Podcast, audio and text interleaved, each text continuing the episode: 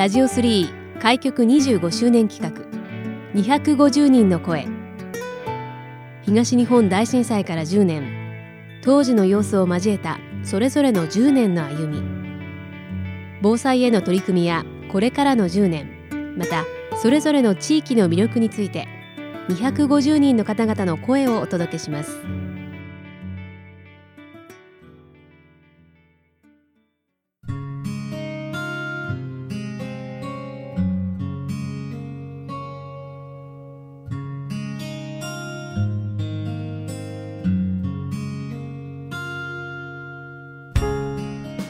ラジオ3開局25周年企画250人の声。今回は木造耐震診断士をされていらっしゃいます。佐藤美穂子さんにお話をお伺いします。佐藤さん今回はよろしくお願いします。よろしくお願いいたします。まずこちら木造耐震診断士として普段されていらっしゃることについてまずそこからご紹介いただけますでしょうか？はい、これはあの仙台市がやってる事業なんですけども、はい、昭和56年以前に建てられた木造の建物をですね、うん、仙台市が助成金を出して私たちのような診断建築士に診断をしてもらって。氷点というものを出すんですけど、はい、上部構造氷点というものを出して、うん、それでまあ地震に弱いという結果が出てくるもんですから、うん、どこがどのふうに弱いのかを、あの調査書を作りまして、仙台市のその審査を受けてねそれをお客さんに説明するんですね。でそれの診断をするとですね、うん、仙台市さんがですね、はい、じゃああの今の耐震基準にのっとった地震に強いお家に補強しませんかということで、助成金を出してくれるという制度があるんですよ。そういう事業をやってるんですね。はい、へえ、なるほど。そういった診断を木造の建築物に特化してされてらっしゃると。そうですね。耐震はいろんなあの、えー、建築士の先生方いっぱいやってらっしゃると思うんですが、うん。うん、私がやってるのは木造だけで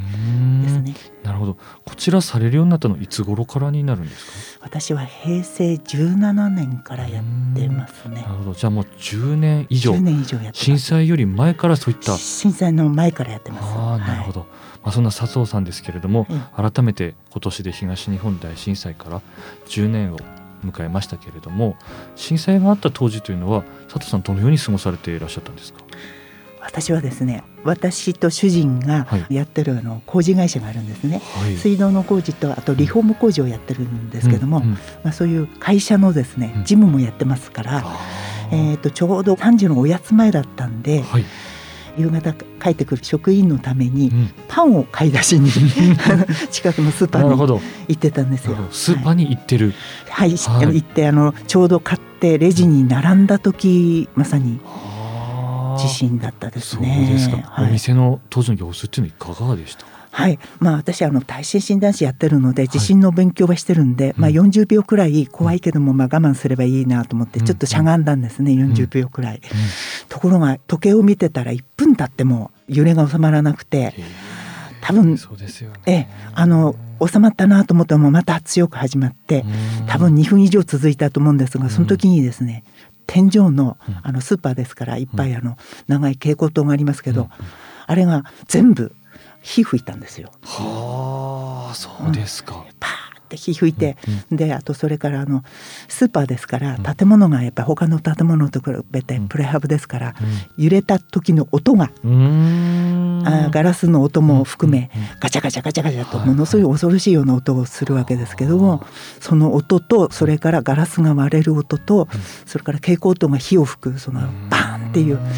あの音で恐怖を覚えましたね。この世の終わりかなっていうぐらい。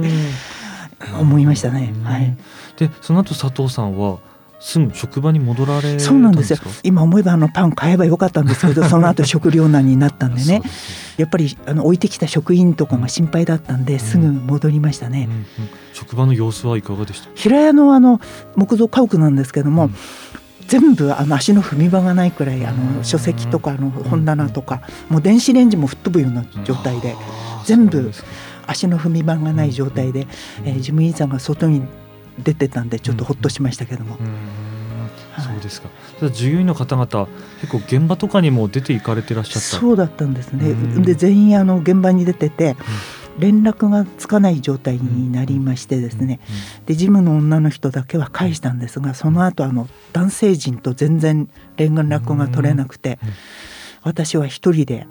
えー、8時くらいまで7時8時近くまで一人で駐車場にいましたね。暗い中っていうこと、ね、はい暗くてもう余震がある中でただひたすら待ってましたね。そうですか。ただまあ夜8時ぐらいになってこう少しずつこう住員の方戻ってこられて。はい。うんそうですか。でその後その発電機がそうなんです。会社にあったという。えー、工事屋さんですから、まあ、発電機があったんで、うん、電気も何も使えない状態だったんですけども、はい、発電機で、うん、あのテレビをつけたんですね。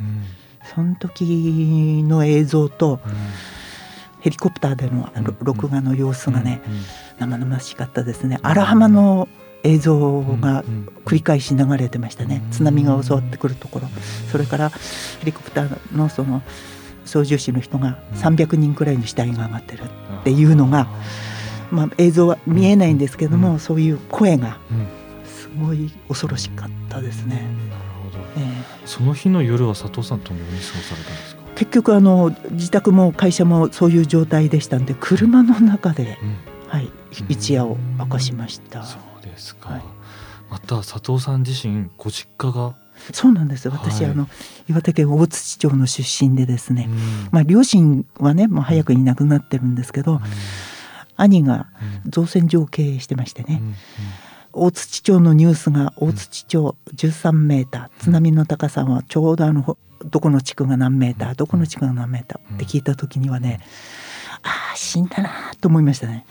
あみんな死んじゃったかなって。でも怖くてね、言えなかったんですね。何とも言えなくて。そしたら3日目にですね、まあ、あの携帯がつながるようになりまして、徐々に。い。ろんなところから電話が来て「どう大丈夫?」とかっていう話で、まあ、その時に実家の兄の名前を初めて聞いたんですね。あの大作さんに会ったよっていう話を聞いてその時に初めて声を出して泣きました。もうほっとして無事だったと思って。そうですか。もうよいて泣きましたね。うわーってもう死んだと思ってたから、はあと思ったのをね本当に思い出しますね。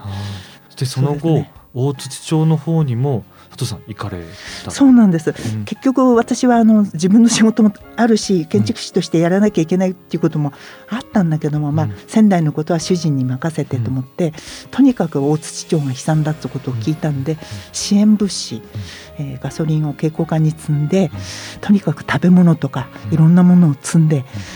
向かいましたね。ちょうど4月の3日ですかね。4月の3日に。ガソリンを手に入れることができたんで、うん、あとそれから道路が開通したっていう情報も入りましたね、うん、自衛隊の人が開通させたっていうのも聞いて、それでそこから行って、まあ、あの仙台のあの街中海岸の方はもちろん同じだと思いますけども、岩手県のあっちの方の浜っていうのはですね本当にこう原爆でも落とされたのかなっていうようなもう壊滅状態誰の仕業っていうようなそういう状態のところで夜は真っ暗だしね明かりもつかないしそこでみんながまあ肩を寄せ合って3週間くらい経ってるはずなのにかろうじてあの道はね通れるように避けてはあるんですけどもただ避けましたという形だから瓦礫の山っていうんですか？ものすごかったですね。それからあの今度は大槌の支援のために6か月くらいもう大槌町を拠点にボランティア活動っていうんですか？あそうですか。瓦礫片付けたりとか、あとそれからまあ建築士仲間が何かしてあげられることはないかなと言い出してくれたんで、とりあえず明かりをつけてあげようという活動で、何にもないところに基礎だけむき出しになった、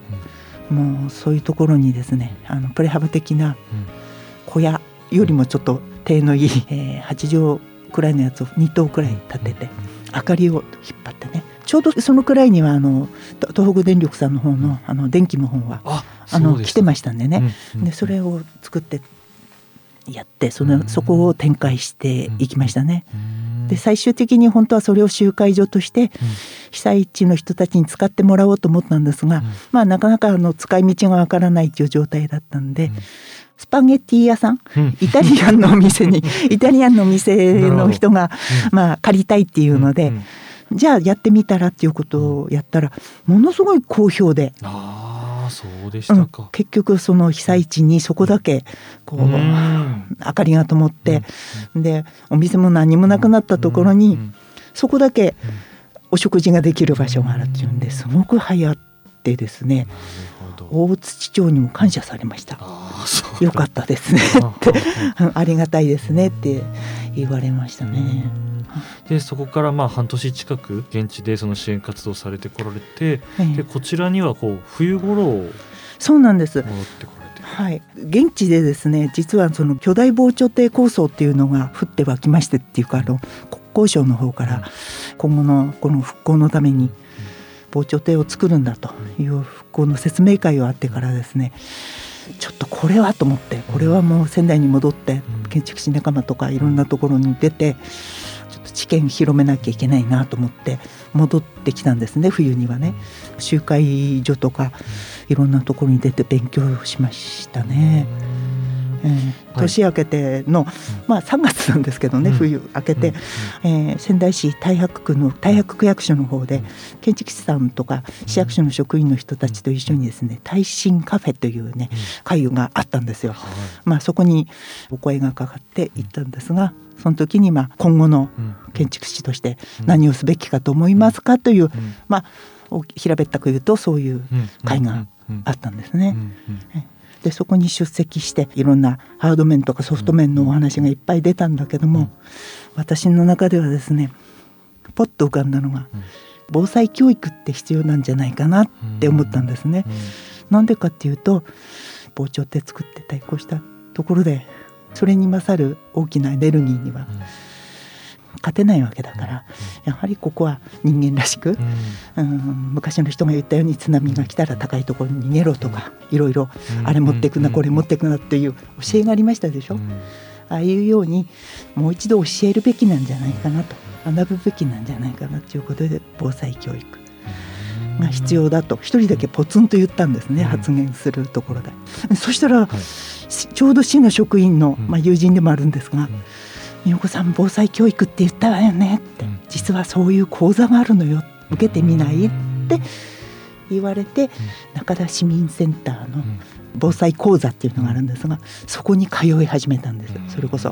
3年4年くらい通いました。そこではあの、まあ、あの防災訓練をしたりとかあの防災食を習ったりとかあのいろんなあの身近なもので、えー、どうすればあの緊急のものになるかというのを学んでる時にご縁があってですね数年後にチーム仙台さんとのつながりができましたね、うん、チーム仙台さんは仙台市の職員の人たちが主になってるんですがその人たちが市民の人たちと一緒にあの防災を伝えていく。あの津波でも何でも継承していくっていう活動をしてるんですけれどもそれを一緒にやりましょうっていう会がありましてたまたまそれに乗っかるような形にえご縁があってね同じ隣に主催者の人がいた時があって たまたま。ご縁ですね。ご縁ですね。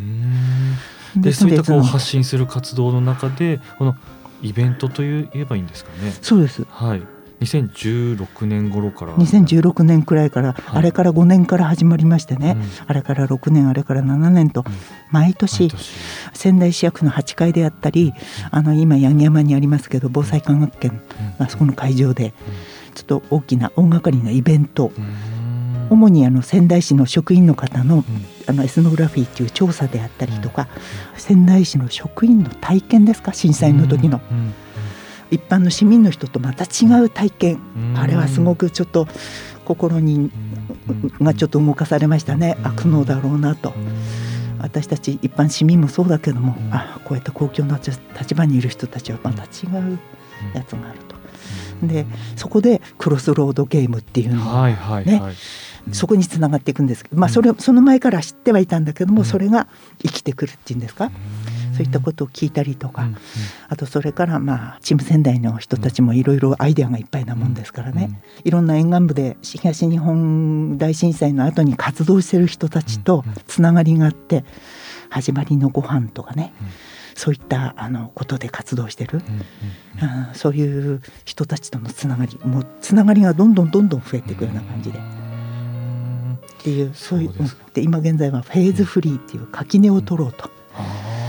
防災の垣根を、うんうん、あの非常時と平常時の垣根を取って、常に備えてれば備えなくていい防災っていうんですか、ああいう概念を勉強したりとか。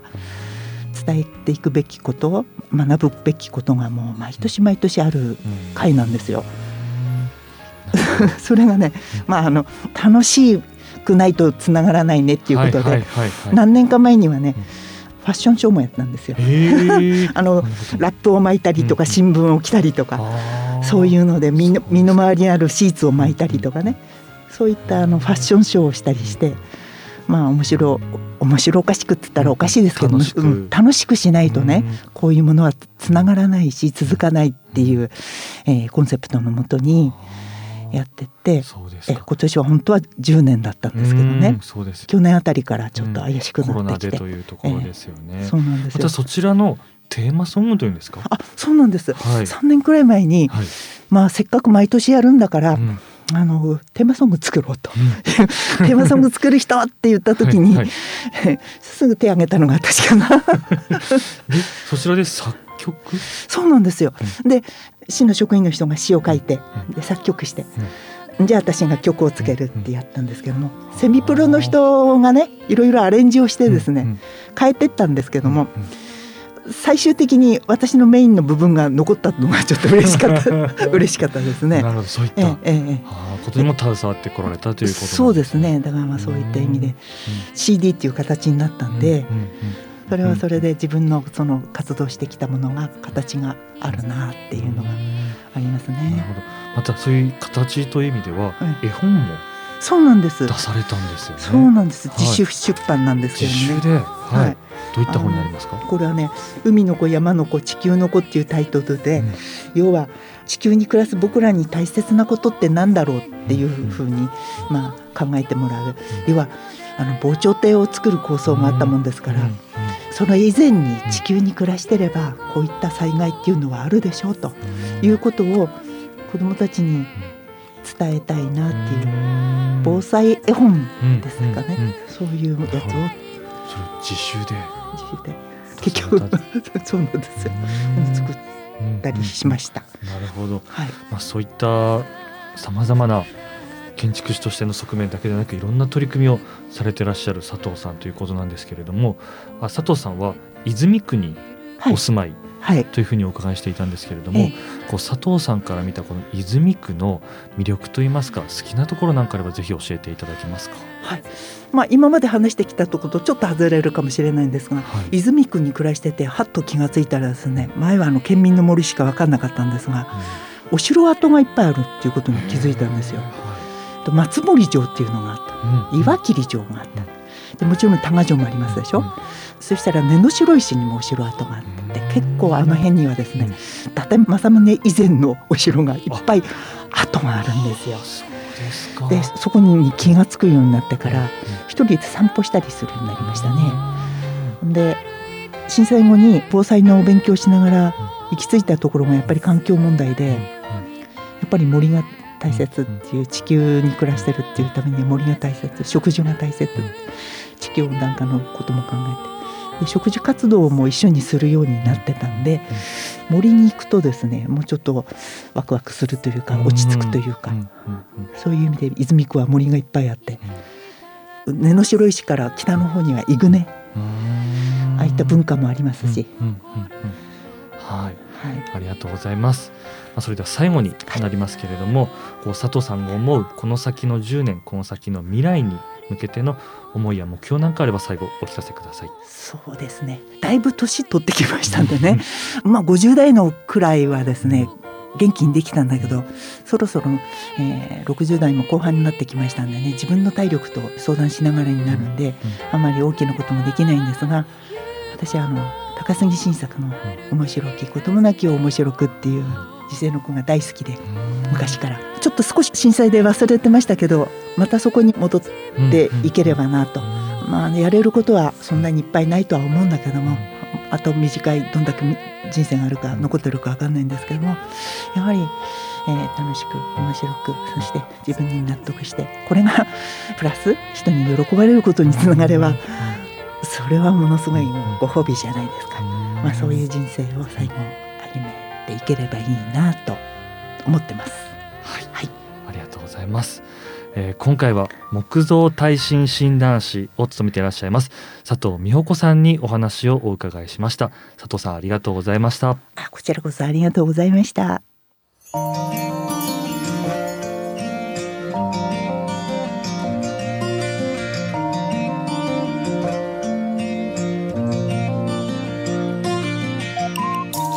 ジオ3開局25周年企画。